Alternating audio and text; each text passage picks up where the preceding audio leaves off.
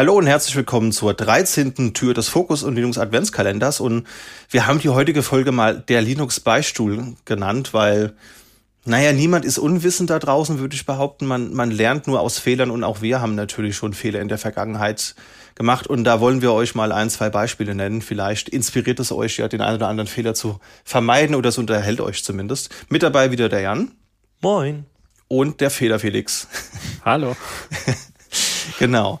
Ähm, fangen wir doch gleich mal mit dir an, Felix. Du hast, glaube ich, mehrere Dinge mitgebracht. Was fällt dir da so ein?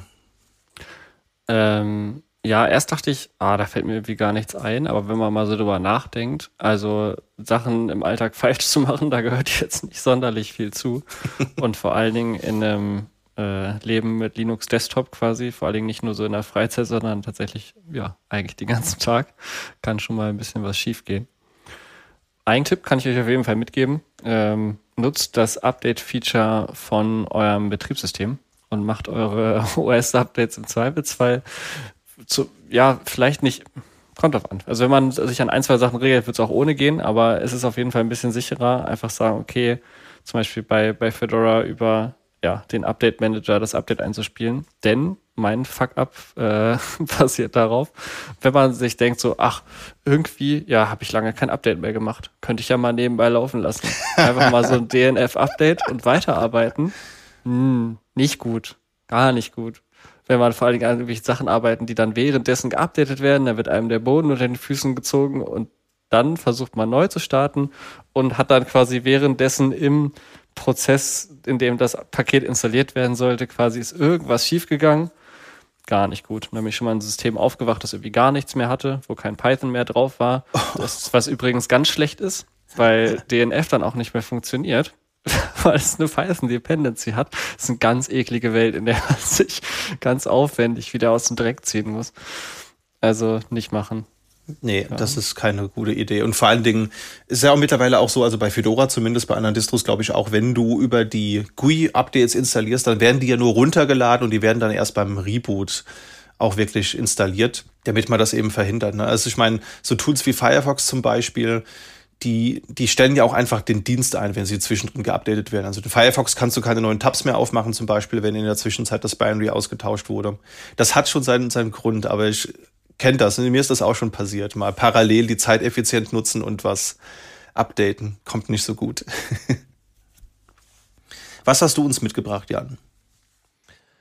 Ich habe euch mitgebracht, ähm, und zwar die Story, äh, ich habe da nicht mehr so viele Details zu, das war ganz am Anfang und ich habe auch nicht mitgeschrieben, aber ich erinnere mich noch sehr genau, dass ich mir mal mit RPMs unter Ubuntu, also ich, ich hatte irgendeine coole Software gefunden, die ich ausprobieren wollte und habe die nur als RPM gefunden und dachte mir dann, ja, guckst du mal, ob du vielleicht irgendwie RPMs auf Ubuntu installiert kriegst. Ähm, habe ich dann auch geschafft mit Alien und äh, habe das installiert und dann habe ich damit, glaube ich, ich meine, ich hatte mein System gebrickt, weil das irgendwelche äh, Libraries überschrieben hat, die, äh, die noch gebraucht wurden und äh, dann halt musste ich neu installieren. Die saure Pille musste ich schlucken. Ja, da mussten wir, glaube ich, alle äh, mal, mal durch. Also Anfang der 2000er, als man Codex nur als RPM bekommen hat und äh, DVD-Libraries, ist mir das auch echt passiert. Wir haben euch mal den Ubuntu-Users-Wiki-Artikel zu Alien verlinkt und das ist extrem äh, interessant, wenn man da so guckt. Das sind auch so Hinweise, so 32, 64-Bit-Pakete, wo man sich auch gerne mal was zerschießt. Das ist mir mehr als einmal passiert. was ist dein nächster Fuck-up, Felix? Ähm ja, ansonsten eigentlich also ein ähnlicher Klassiker, aber ich weiß gar nicht genau. Ich glaube, das ist nur, wenn man sich ein bisschen zu doof anstellt. Ähm, ich habe schon einige Fuck-Ups gehabt in Bezug auf Grafikkartentreiber. Mhm. aber das ist auch immer, weil die an, gefühlt vor allem am Anfang, inzwischen, ja, weiß nicht genau, inzwischen habe ich es. Also man kann auf jeden Fall einiges schief machen, was die Installation angeht, weil gefühlt gibt es sehr viele widersprüchliche Tutorials, die zum Beispiel dann noch outdated sind. Und wenn man denen einfach so folgt, äh, und dann halt irgendwie dann, dann da abbiegt, was man alles irgendwie installieren muss, in welcher Variante. Ähm, und dann halt auch mit dem Signing im Zweifelsfall, um das halt durch den Secure Boot zu bringen. Und wenn man da irgendwie was, was schief macht, dann kann man auch schon mal ein paar Stunden mit so einem Fuck-Up verbringen und dann irgendwie versuchen, wieder irgendwie, bis man wieder ein Bild hat. Oh ja. Das, äh, aber das, tatsächlich ist das irgendwie so ein Konglomerat. Ich kann an der Stelle gar nicht genau sagen, was da in den jeweiligen Fällen schiefgegangen ist. Ich weiß nur, dass ich in dem Kontext ein, zwei Mal irgendwie was schief hatte, was auf jeden Fall nicht funktioniert hat.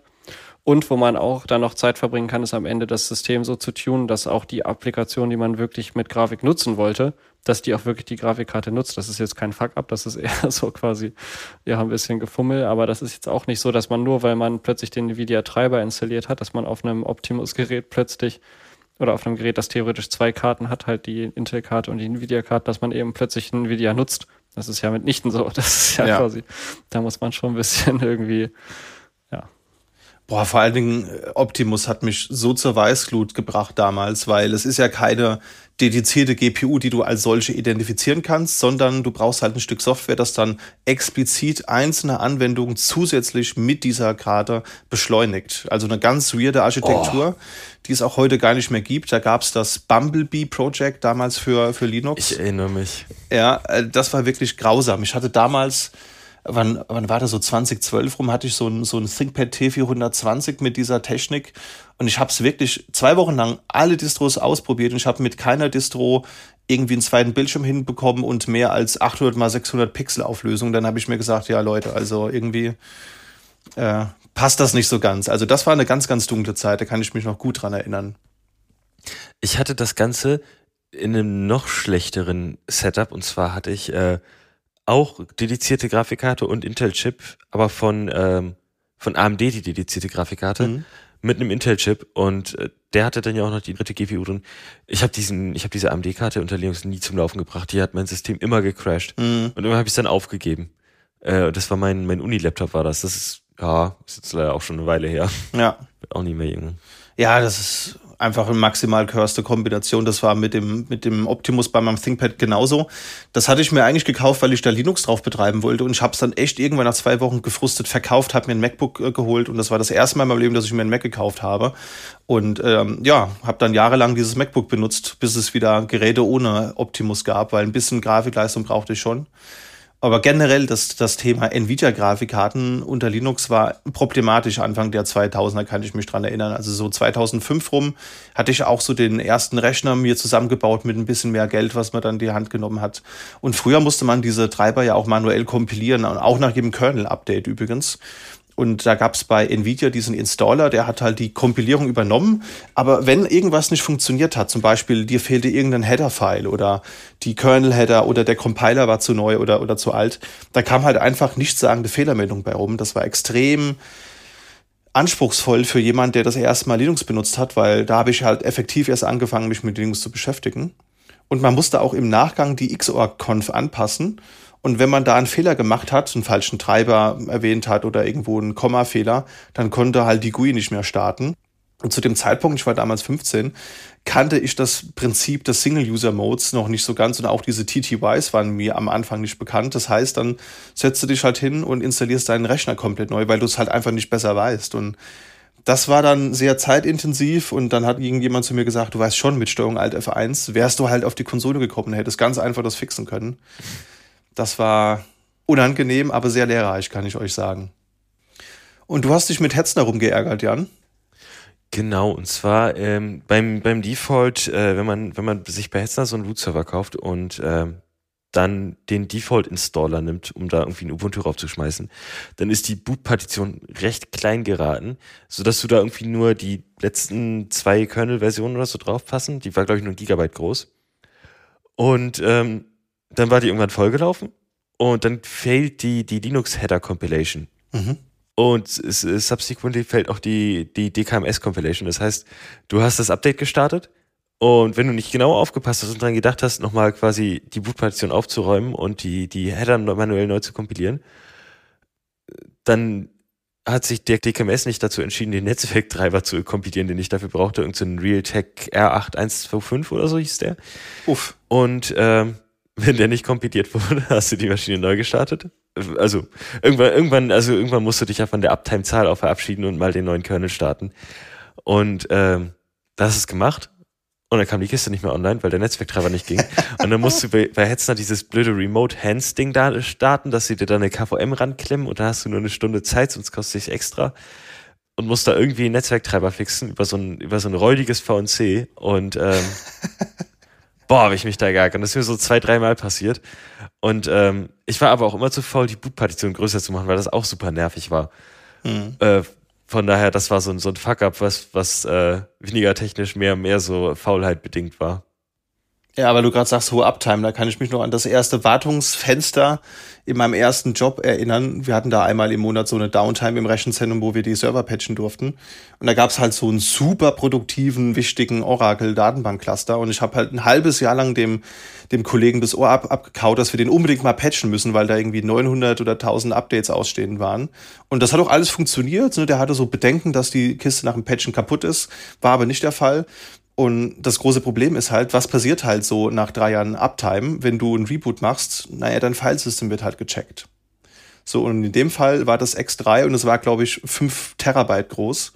Und dann hat der File-System-Check, weil der halt vor drei Jahren das letzte Mal gecheckt wurde, hat dann halt also wirklich absurd lang gedauert. Ich glaube irgendwie zwei Tage oder so. Da bin ich gerade so, äh, habe ich das, habe ich die jetzt, habe ich die Zeit genutzt und kurz bevor wir wieder online sein mussten, war der Server wieder wieder da. Also das war echt unangenehm. Da habe ich sehr viel geschwitzt und Angst gehabt, dass ich das Zeitfenster reise. Was ist dein nächster Fehler, Felix? Oh, ich glaube, dass wird fast schon ein bisschen dünn. Das Einzige, woran ich gerade gedacht habe, tatsächlich ist bei, ähm, bei Fehlern, wo wir sagen, okay, da muss man sich ein bisschen durch Foren wühlen und generell das machen. Aber es ist ja eigentlich, es ist so eine Mischung. Es ist eigentlich auch so ein bisschen Teil des Erlebnisses, oder? Dass mal irgendwas nicht klappt und dass man sich dann so, deswegen ist Linux ja auch so ein bisschen ein Teil für Leute eben, die Spaß dran haben, sagen, okay, jetzt geht hier irgendwas nicht und jetzt will ich das so ein bisschen fixen. ist natürlich immer ein bisschen nervig, wenn es halt einem dann bei der Arbeit im Weg ist. Wenn man sagt, okay, man hat eigentlich tatsächlich was zu erledigen und dann ist man irgendwie plötzlich einen Tag lang beschäftigt, sein System wieder neu aufzusetzen. Das ist natürlich, wenn es zur Unzeit kommt, ist es immer ein bisschen nervig. Aber der Vorteil ist ja, dass es zumindestens ähm, eigentlich immer in den Foren hilfreiche Tipps gibt. Das hatten wir auch in einem Gespräch jetzt davor schon mal so ein bisschen kurz, dass äh, in anderen quasi Welten oder in anderen, keine Ahnung, wenn man sich mit anderen Themen beschäftigt, dann können unter anderem die Hilfen auch ein bisschen schwieriger zu finden sein. Ich erinnere mich jetzt immer an die obligatorischen Fälle, wo Verwandte gesagt haben, hier, kannst du mal meinen Windows-Rechner schneller machen? und wo ich dann nach Jahren mal, also ne, wenn man im Alltag immer nur mit Linux arbeitet, dann wird man diese Welt zurückgezogen, sagte mir, du kennst dich doch mit Computern aus, mach mal was. Und jeder dritte Eintrag sagt, ja, ja, lad dir mal die Speed mein System ab Exe runter quasi, um irgendwelche Sachen da aufzuräumen oder ja, auf jeden Fall. Du brauchst hier irgendwie so ein übelst lames Virenschutzprogramm, das eigentlich nichts macht und die ganzen Tag nur deine CPU frisst, so. Also, ah, manchmal, auch wenn man sich über Linux ärgert, also über, über Sachen ärgert, dann zumindest ist man da in guter Gesellschaft und irgendwie, ja, kriegt das irgendwie hin. So. Die andere Seite ist auch nicht. Es ist immer, das Gras ist immer grüner auf der anderen Seite, aber es gibt ja auch einen Grund, warum es, warum, warum man von der Seite weg ist. Das stimmt, ja. Also gerade auch die Weihnachtszeit ist ja prädestiniert dafür, wenn man die Familie besucht, dass man einmal im Jahr die typischen IT-Probleme der Familie klären darf. Und wenn ich dann echt sehe, was da unter aktuellen Windows-Versionen so für Probleme existieren, muss ich ganz ehrlich sagen. Da bin ich ganz, ganz froh, ähm, das Gras von der anderen Seite zu haben. Aber ja, Mileage My Vary, es ist halt immer auch eine Frage der persönlichen Präferenz, glaube ich. Probleme gibt's überall, egal bei welchem Betriebssystem das ist völlig richtig. Man kann es natürlich auch selbst machen, indem man sieben Stunden lang kompiliert, Jan, ne? Oder wie war das? Äh, genau, da habe ich ähm, da wollte ich, damals hatte ich mir auf meinem alten, das war so eine, ein Rechner, den habe ich von meinen, von meinen Eltern bekommen und da war, lief mal Windows XP drauf und dann dachte ich mir, ach, kannst du ja mal, kannst du ja mal Linux drauf installieren, habe ich mir ein Ubuntu aufgestellt und ähm, dann lief das Ganze, ähm, also dann, dann wollte ich da halt auch ein bisschen Spiele spielen und habe gesehen, ah, okay, für die, für das Spiel brauche ich eine neuere, äh, eine Wine-Version. Ich weiß gar nicht mehr, welches Spiel das war. Und hab dann, hab dann gesehen, ah, die neue Wine-Version gibt's nicht für meine Ubuntu-Version und wollte das dann selber compilen und dann lief das, ich glaube, dann lief das Compiling lief irgendwie sieben Stunden und so lange durfte ich damals gar nicht am Rechner bleiben und habe ich quasi meine gesamte, meine gesamte Rechnerzeit damit verbracht, äh, Wine zu kompilieren. Nicht schlecht. Also sieben, sieben Stunden ist natürlich auch echt eine Hausnummer. Hat's denn danach wenigstens alles funktioniert, wie du dir das vorgestellt hast, oder waren die sieben oh. Stunden auch? Ich, ich weiß das gar nicht mehr. Ich meine, dass es irgendwann auch mal abgebrochen, irgendeine Library gefehlt hat, irgendwas nicht compiled hat. Ich habe damals konnte ich halt auch gerade so ein bisschen Java aus, das habe ich auch so, so ein Buch in der Schule gelernt. Äh, von C und C++, da, da, da war ich noch ganz weit entfernt und ähm, Von daher war es dann, war es dann irgendwie, ich glaube, es hat im Endeffekt nie geklappt, aber ähm, genau, das war die Story. Sehr schön. Alles sehr lange her. Ich mache heutzutage einfach keine Fehler mehr. Das äh, muss ich mir natürlich bei den, bei den Zuhörenden entschuldigen. genau. Ich habe auch noch was Altes ausgegraben und zwar habe ich früher im, im HomeLab IP Corp eingesetzt. Sagt euch das was? Äh, nee. Erhelle uns. IP-Cop war so eine Firewall-Mini-Linux-Distribution. Hat man sich halt eben auf dem Rechner installiert, hat da ein paar Netzwerkkarten reingeklatscht und fertig war die, die Firewall. Und die Distribution, die wurde 2018 eingestellt. Da war die Community, die, die war ein bisschen, ein bisschen toxisch. Die haben nämlich so als Regel gehabt, du darfst keine Foren-Threads aufmachen, wenn du einen virtualisierten IP-Corp hast oder wenn du IP-Corp auf einem Raspberry Pi oder so betreiben willst. Da haben sie kommentarlos die Threads dicht gemacht, obwohl es halt keinen Grund dagegen gab. Das war alles so ein bisschen elitär. Ne? Deswegen hat sich das irgendwann dann verselbstständigt. Aber ich habe das auf jeden Fall sehr lange im HomeLab eingesetzt. Und zwar habe ich dann halt so eine kleine Firewall gehabt. Das war so ein Embedded Board, ähm, PC Engines, LX2 D13, so ein 500 MHz AMD Geode-Teil mit 512 MB RAM oder irgendwie sowas. Und habe halt quasi ein internes LAN gehabt und dann eine DMZ, wo ich so ein paar VMs hatte, die dann halt Web-Services nach außen hin anbieten. Dann WLAN war ein eigenes Netz und dann gab es noch ein VPN und natürlich das böse Internet. Und ich habe das mit dem HomeLab und dem IP-Corp so ernst gemeint, dass ich einen produktiven IP-Corp hatte und einen Test-IP-Corp weil ähm, da musste man vieles testen. Der IP-Cop, den ich damals hatte, das war noch die alte Version 1.4 und es gab dann lange die Version 1.9, die dann zu 2.0 wurde. Deswegen habe ich da zwei Maschinen gehabt. Und ich habe halt auf dem produktiven IP-Cop so einen Plugin gehabt, das hieß Blockout Traffic und da konntest du halt echt wildes Zeug machen. Also wir reden hier wirklich Zeit um 2010, 2012 rum, also echt eine ganze Weile her. Da konntest du zum Beispiel sowas machen, dass man halt nur aufs Internet draußen zugreifen konnte, wenn du an, dich an so einem Captive Portal angemeldet hast, konntest auch genau filtern, was rausgeht und was, was nicht. Das war schon ziemlich cool. Hab ich dann halt immer so gemacht, wenn, wenn wir Gästinnen hatten, dann mussten die sich halt ähm, über so ein Captive Portal an, anmelden. Da habe ich einen Restausschluss mit reingenommen. So nach dem Motto, also wenn du jetzt illegales Zeug über meine Leitung machst, dann Hammer. klingelt der Anwalt halt bei dir. Ja, man muss das natürlich alles rechtssicher machen, Jan, ne? Ist natürlich. Ja, auf jeden Fall. Äh, ich, ich, ich stelle mir das ja gerade vor, diesen Captive Portal dazu zu haben. Da habe ich, da habe ich wieder immer eine kleine Bonus-Story jetzt am Rande. Ich glaube, ja, sonst sind wir auch durch, oder? Haben wir jetzt halt Fast. eine kleine Bonus-Story? Äh, genau. Diese, diese Captive Portals, besonders die, die früheren, da gibt's mhm. immer so ein bisschen, so ein bisschen Wege und Möglichkeiten, sich darum rumzudrücken. Und zwar die meisten Captive Portals, ich weiß nicht, ob das immer noch der Fall ist, die haben einfach Bilder zugelassen. Das heißt, du kannst google.de mhm. Fragezeichen.png machen und dann wurde das durchgelassen, weil ist ja ein Bilddatei. Ja. Und was auch geht, äh, du kannst Traffic über DNS-Anfragen routen. Das heißt, du hast einen Server irgendwo auf der, auf der Außenseite und äh, der nimmt DNS-Anfragen an und dann kannst du so durch DNS tunneln. Ich glaube, da, oh, da, da hieß das Ice Proxy oder sowas. Ähm, da gab es auf jeden Fall was. Ich habe das neulich mal in irgendeinem anderen Podcast gehört, ähm, weil das heute auch immer noch funktioniert, wenn du in so einem Hotel bist, wo WLAN jetzt nicht all inklusive ist, wo du dafür bezahlen musst. Dann ist es ein ganz, ganz berühmter Trick, da halt das Captive Portal einfach so zu misusen und dann trotzdem im Netz zu surfen. Und auch gerade, ich glaube, das funktioniert teilweise auch im, im, im Flugzeug-WLAN, weil das WLAN so sündhaft teuer ist. Ja. Ähm, wobei ich glaube, ich zumindest in, in der EU sind, kriegen wir das mittlerweile umsonst über unseren Firmentarif oder so, glaube ich. Ja. Also wenn man da irgendwo mal ganz genau guckt bei seinem Mobilfunkanbieter, dann ist das manchmal drin, gerade bei so Business-Tarifen. Aber ist EU-Wide Roaming nicht sowieso in allen Verträgen mit drin? Nee, das ist im Flugzeug. Die haben da ja manchmal so, so Hotspots und äh, Ah, okay, im, im Flugzeug, ja. Genau, und da kann man sich dann irgendwie freischalten lassen. Da kriegst du vorher so einen Freischaltcode per SMS gesendet und dann kannst du, kannst du dich da einloggen und kannst irgendwie so ein bisschen online surfen. Ist jetzt nicht die Welt, aber wenn man irgendwie auf eine wichtige E-Mail oder WhatsApp wartet, dann ähm, ist das vielleicht ganz praktisch. Auf jeden Fall. So wichtig bin ich nicht, glaube ich. Ja, um die Story noch kurz fertig zu erzählen. Also, was ich dann halt gemacht habe, ich habe dann meinen, meinen produktiven IP-Corp dann neu installiert auf 2.x und dieses Plugin Blockout Traffic, das brauchte man nicht mehr, sondern das war halt fest enthalten in IP-Corp 2. Stand auch in der Doku, die habe ich halt nicht gelesen, weil ich dachte so, ha komm, ich kenne das Tool erzähl mir nix, ich krieg das schon hin. Hab also dann mühsam alles installiert, hab dann dieses Plugin nachinstallieren wollen, das aber nicht mehr benötigt wird. Und damals war das so, die Plugins bei denen, das waren einfache Shell-Skripte.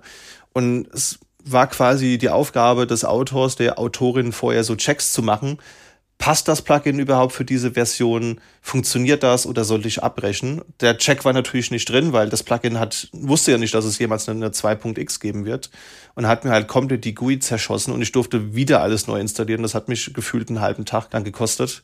Das war dann auch die Lektion RTFM. Ja, also wenn da wirklich steht, liest die Dokumentation, liest die Release Notes, dann sollte man das auch wirklich tun und seitdem mache ich das auch immer. Also immer, wenn ich wo ein Upgrade mache, egal ob jetzt im Lab oder bei, bei Kundinnen, ich gucke wirklich in die Doku rein, weil die Lektion habe ich dann definitiv gelernt. Ja, wunderbar. Dann vielen Dank für eure Einblicke und dann würde ich sagen, hören wir uns in der nächsten Folge wieder. Gerne. Freue mich schon. Bis denn.